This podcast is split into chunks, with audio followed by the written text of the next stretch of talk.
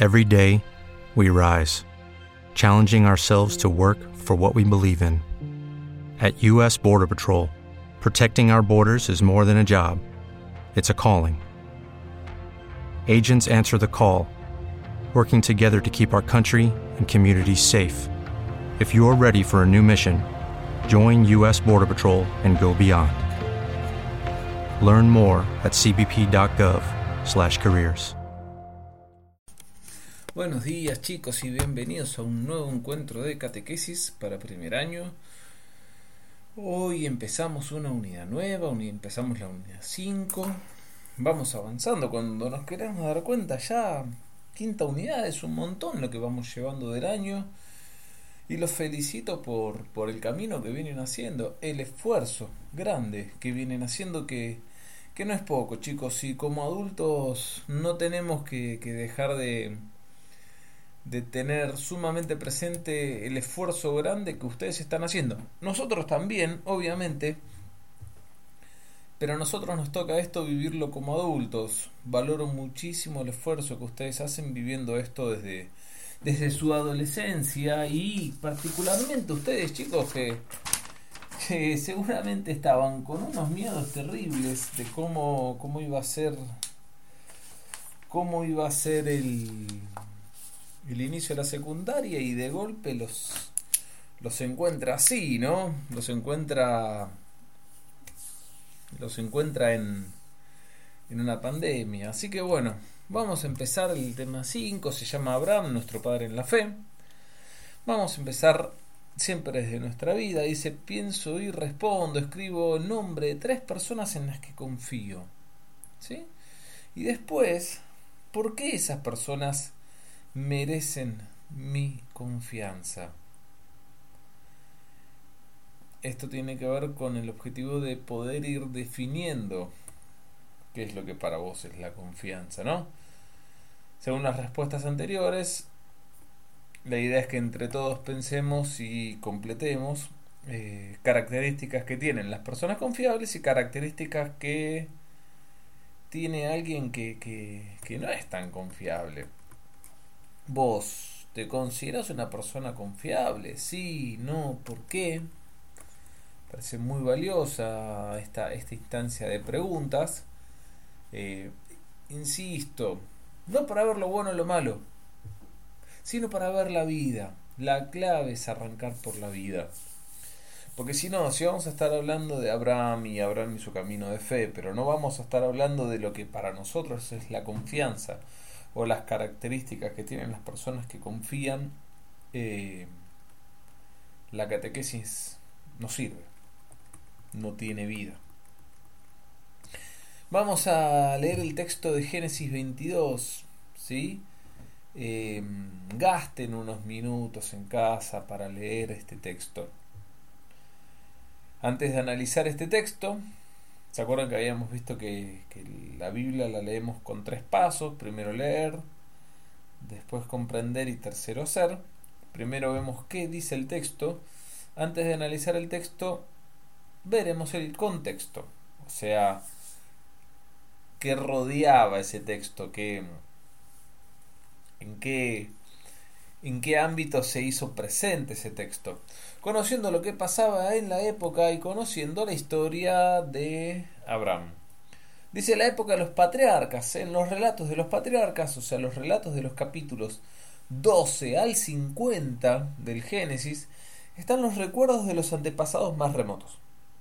En esos relatos todavía no estamos en un género histórico. Se trata de tradiciones legendarias, con un trasfondo histórico, o sea, hay un trasfondo histórico, pero no es mera historia, que se interpretan religiosamente para dar una enseñanza. Los principales protagonistas de esta etapa son Abraham, Isaac y Jacob. La tradición los presenta como jefes de clanes nómades, es decir, que se desplazan, esto lo habrán visto en historia o en geografía, que se desplazan constantemente en busca de pastos y agua para sus rebaños porque se dedicaban a la actividad eh, agrícola ganadera. Hacia el año 1800 a.C., estos clanes se instalaron en Canaán, donde todavía no forman un pueblo ni poseen una tierra. Canaán es para ellos solo el lugar donde residen como extranjeros. Pero Dios les promete una descendencia numerosa y les asegura que recibirán esa tierra en herencia. En el fondo, esa promesa era su deseo más profundo, su sueño. Sobre esa promesa gira toda la historia patriarcal. Vamos a ir en un recuadrito que hay a la izquierda. Dice, ¿sabías que un patriarca es un hombre que por su experiencia o sabiduría es respetado por un grupo familiar o por una comunidad en los cuales goza de autoridad? Un clan es un conjunto de personas unidas por lazos de parentesco y ascendencia vinculado por la percepción de ser descendientes de un ancestro común. De acá viene la palabra o el patriarcado, que es esto que se suele decir que se va a caer, ¿no? Desde, desde los colectivos feministas y me parece muy interesante ver que el patriarcado viene caminando hace, hace, hace muchos años, en varios con aspectos muy positivos, en varios con aspectos desde ya para, para trabajar y mejorar. Vamos con Abraham. Con Abraham, un pastor nómade o nómada, comienza la historia del pueblo de Dios, que es nuestra historia cristiana también. El libro del Génesis habla de él en los capítulos 12 al 25. Nació en Ur de Caldea, en la región de la Mesopotamia, pero vivía en Harán con Sara, su esposa. En la antigüedad, la gente creía en muchos dioses, eran politeístas. Abraham también, pero confiaba solo en uno, era monólatra. Ahí hay una llamada, el monolatrismo, monolatría, del griego, eh, habla de que adoraba a uno solo. Es el reconocimiento de la existencia de muchas deidades, pero con la veneración constante en una sola no podemos hablar todavía de monoteísmo, sino de monolatrismo. Em, Abraham, vamos a la página 3. Abraham reconoce el llamado Dios. ¿Sí? O sea, era una época donde se escuchaban a muchos dioses, no era tan lejana de la de hoy. De distintas maneras escuchamos a distintos dioses. Vamos a leer Génesis 12, capítulo 12, del versículo 1 al 5 y los invito a completar lo que Dios le dijo a Abraham. Ven que dice, deja tú y vete a la tierra que yo te indicaré. Yo haré de ti sa, sa, sa, sa, sa, te sa, sa, sa, sa, sa, sa, y engrandeceré tu nombre y serás una bendición. Bendeciré a los que te bendigan y maldeciré a los que te maldigan. Por ti serán benditas la idea es que esto lo puedan completar. Abraham creyó en la promesa de Dios y se lanzó a lo desconocido y se puso en camino. Bendecir, decir bien.